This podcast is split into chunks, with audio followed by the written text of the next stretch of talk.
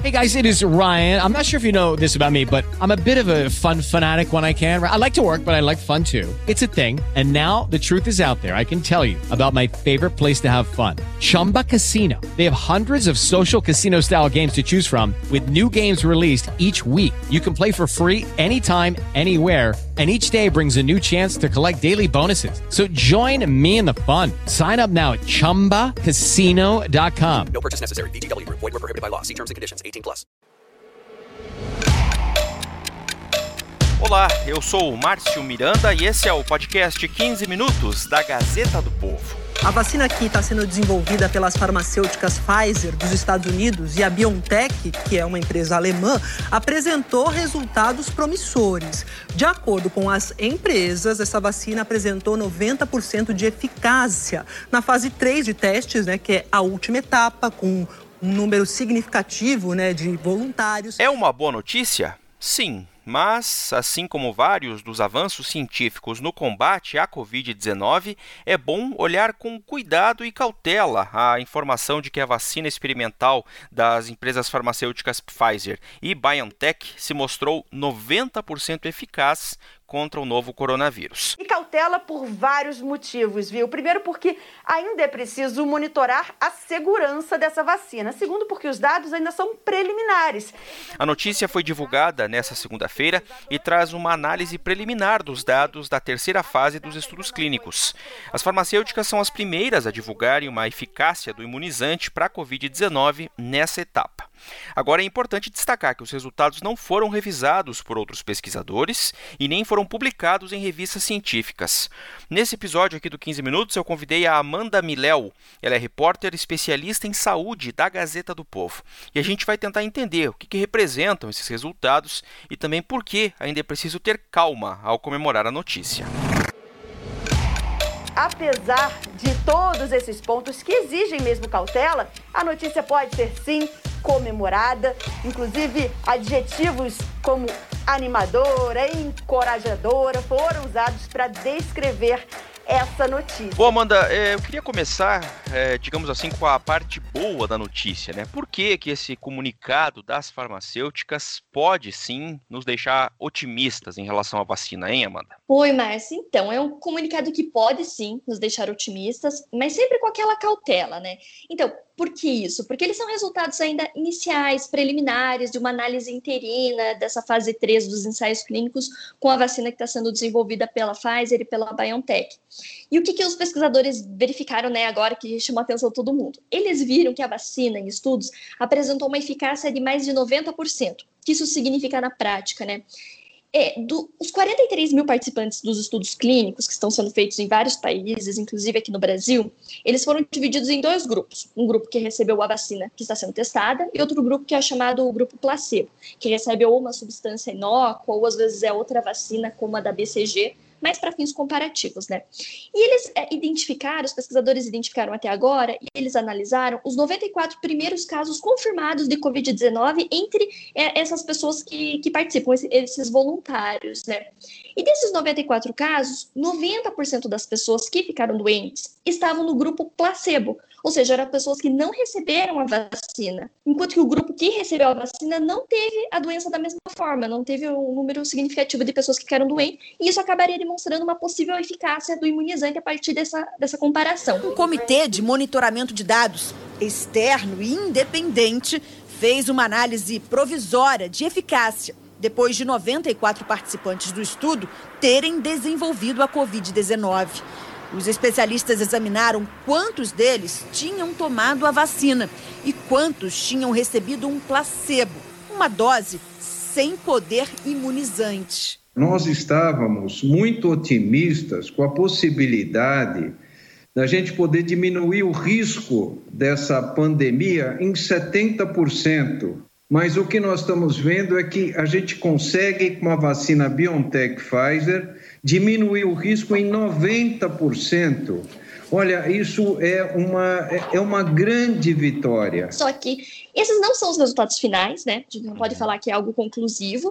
Essa eficácia de 90% que foi verificada, ela ainda pode mudar, ela pode diminuir conforme vai avançando os estudos, né? Isso as próprias farmacêuticas deixaram claro no comunicado que elas divulgaram hoje, na segunda-feira. E também tem uma questão que há um consenso entre os pesquisadores que para você ter certeza nos resultados de eficácia, você precisa esperar que a doença chegue a um número específico de participantes. No caso da Pfizer, eles calcularam que esse número era, era de 164 casos, que não atingiu ainda. Então, os ensaios clínicos devem continuar até que se chegue a esse número de casos, para então ter a certeza de que pelo menos a cada pessoas que ficarem doentes da Covid, 90, 80 ou 70, ou enfim, ah, serão do grupo que não recebeu a vacina, que daí você comprova a eficácia nessa comparação, né? Outra questão que exige cuidado é como esses resultados não foram publicados ainda em nenhuma revista científica, não foram divulgados para a comunidade científica mesmo, e principalmente não foram analisados, então, por outros pesquisadores, que não estejam envolvidos na pesquisa, eles são dados que ainda merecem um pezinho no chão, sabe? Precisam ser confirmados. Então, podemos ter otimismo, mas ainda com o pé na realidade. Pois é sobre essa questão da eficácia de 90%, né, é, que foi o comunicado aí é, divulgado nessa segunda-feira. Ela é comum ou, ou, até acima do comum nas vacinas, digamos assim, mais conhecidas contra outras doenças, hein, Amanda? Como é que funciona isso? Então, é uma eficácia de 90%, algo que chama atenção, justamente porque ela não é tão comum assim. Uhum.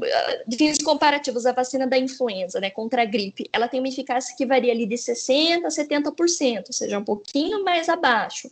E, mas a gente precisa também ter é, a noção que quanto menor for esse valor de eficácia, maior será a necessidade que as pessoas, uh, que todas as pessoas que puderem se vacinem.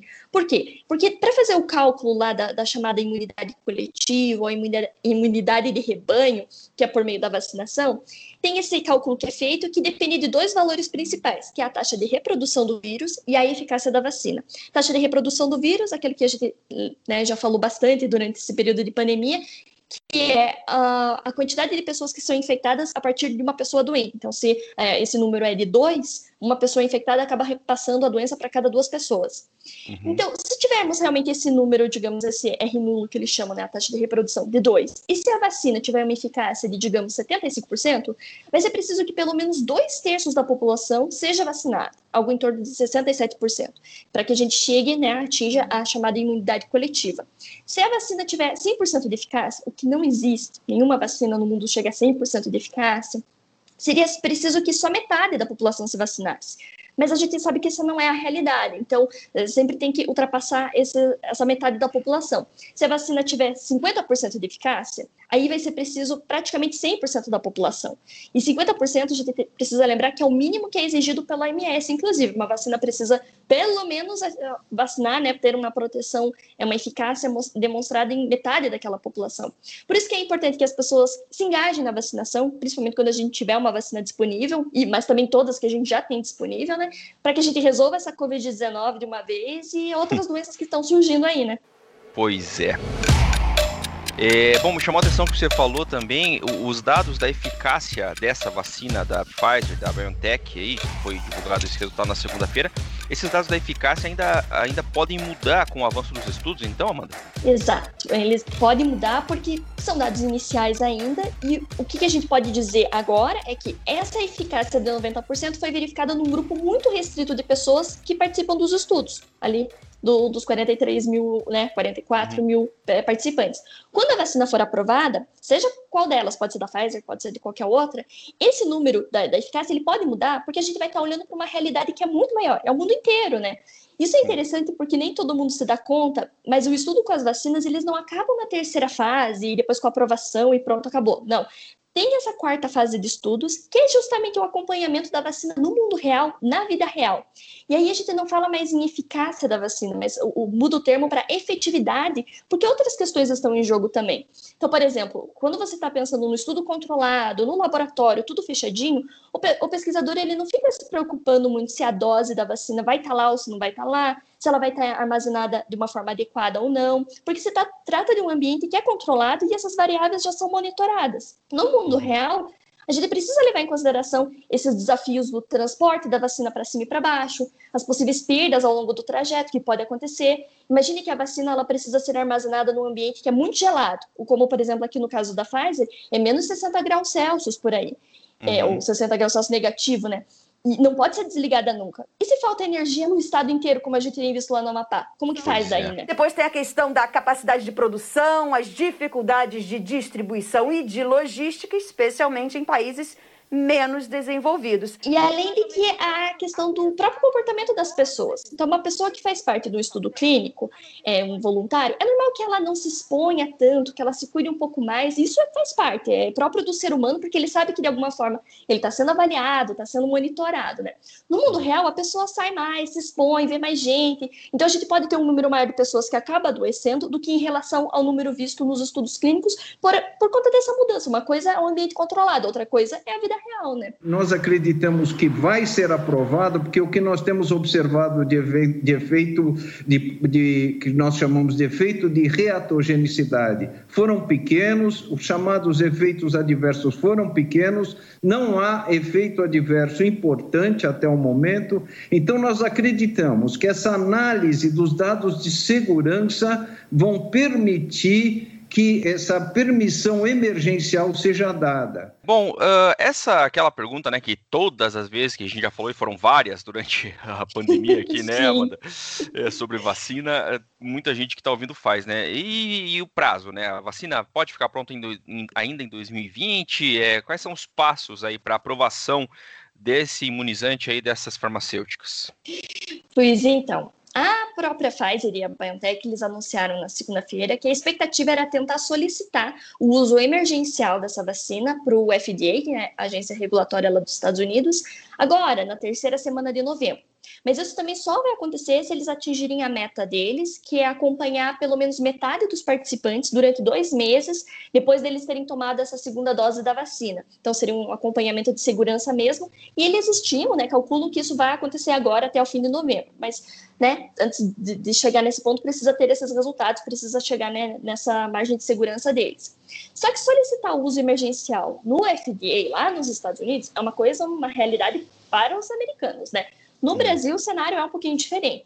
Hoje mesmo teve uma entrevista do chefe da pesquisa da vacina da Pfizer aqui no Brasil, o Dr. Cristiano Zerbini. Ele deu uma entrevista na Globo News em que ele afirmou que aqui no Brasil depende de uma negociação entre a Pfizer e o governo brasileiro, além da Anvisa, que é a nossa agência regulatória, e que vai precisar também analisar os dados certinhos também aqui. Também precisa lembrar que a Pfizer anunciou em outubro que eles tinham feito uma proposta para o governo brasileiro para fornecer o imunizante para a nossa população, mas que não teve uma resposta nem que sim, nem que não. Claro, a gente sabe também que tem outras vacinas que estão em estudos aqui no Brasil, em testes aqui no Brasil, como a da Pfizer, uh, que a Pfizer, inclusive, está com duas vacinas sendo testadas aqui no país, mas a outras a gente tem a vacina de Oxford, a vacina da Sinovac, a Coronavac. Então, é uma questão também de decisão do governo brasileiro de qual vacina ele vai apostar, qual que vai investir e fazer as parcerias, né? É, e isso já está envolto em muita polêmica, como a gente já vem acompanhando, né, no noticiário. É, sobre essa vacina da Pfizer e da BioNTech aí, Amanda, é, qual que é o tipo, a estratégia, né, é, desse imunizante? Então, essa é uma parte muito legal, porque é uma estratégia, ah, é uma das mais modernas que a gente tem, a da hum. terceira geração de vacinas, e é uma chamada vacina genética, que ele usa uma tecnologia de RNA. Então, se tudo der certo, se essa vacina da Pfizer for aprovada, ela vai ser a primeira vacina do tipo aprovada no mundo, porque por enquanto não tem nenhuma vacina com essa mesma estratégia é, sendo utilizada, né? E essa tecnologia ela pode revolucionar a maneira como a gente faz as vacinas hoje. É, é realmente muito moderna, porque elas são mais fáceis de fazer, são mais baratas, têm um alto rendimento e principalmente que elas são versáteis, elas podem ser adaptadas para diferentes doenças. Mas, né, explicando em miúdos, né, como que uhum. funciona.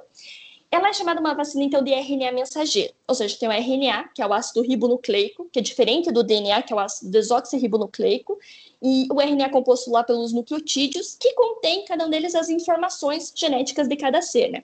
O que, que o pesquisador faz? Ele pega uma partezinha desse material genético do vírus, entrega para o corpo humano na forma de vacina. Essa partezinha que é entregue, ela ensina a nossa célula a expressar uma proteína que é comum ao vírus, não ao corpo humano, e uma vez que a gente começa a expressar essa proteína, é, que é uma proteína que o, o corpo humano não está acostumado, que ele não reconhece, as células de defesa vão ser treinadas a identificar e a combater, porque eles vão olhar e falar: não, isso aqui não faz parte do nosso organismo, a gente precisa é, defender. E assim, o, o, objetivo de toda vacina é ensinar o sistema imunológico a combater a, enfim, aquele vírus, aquela bactéria, enfim, aquela coisa que a gente queira combater. Sim. E essa é a estratégia que a vacina da Pfizer faz para fazer uh, esse combate.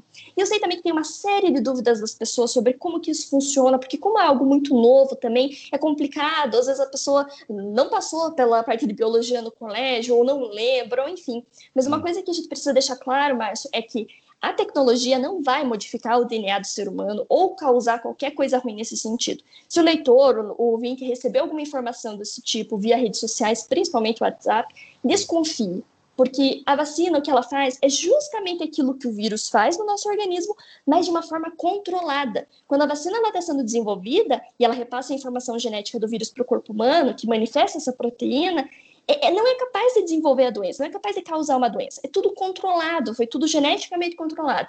Então, as pessoas podem ficar tranquilas nesse sentido, até porque os resultados sobre a segurança da vacina também vão sair e vão ser levados em consideração antes da aprovação, com certeza. Pois é, vamos combater a desinformação sempre, né, Amanda? Amanda, Sim. obrigado por participar mais uma vez aqui do 15 Minutos, nos explicando é. tudo sobre essa vacina. Até a próxima. Até, Márcia, eu que agradeço.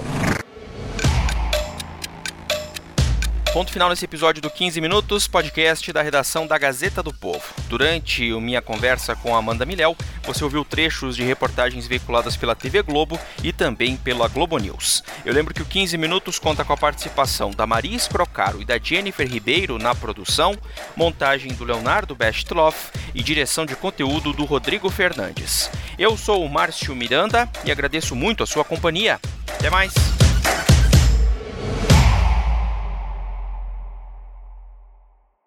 It is Ryan here, and I have a question for you. What do you do when you win? Like, are you a fist pumper? a woohooer, a hand clapper, a high fiver. I kind of like the high five, but if you want to hone in on those winning moves, check out Chumba Casino. At ChumbaCasino.com, choose from hundreds of social casino style games for your chance to redeem serious cash prizes. There are new game releases weekly, plus free daily bonuses. So don't wait. Start having the most fun ever at ChumbaCasino.com. No purchase necessary. VGW. Void were prohibited by law. See terms and conditions. 18 plus.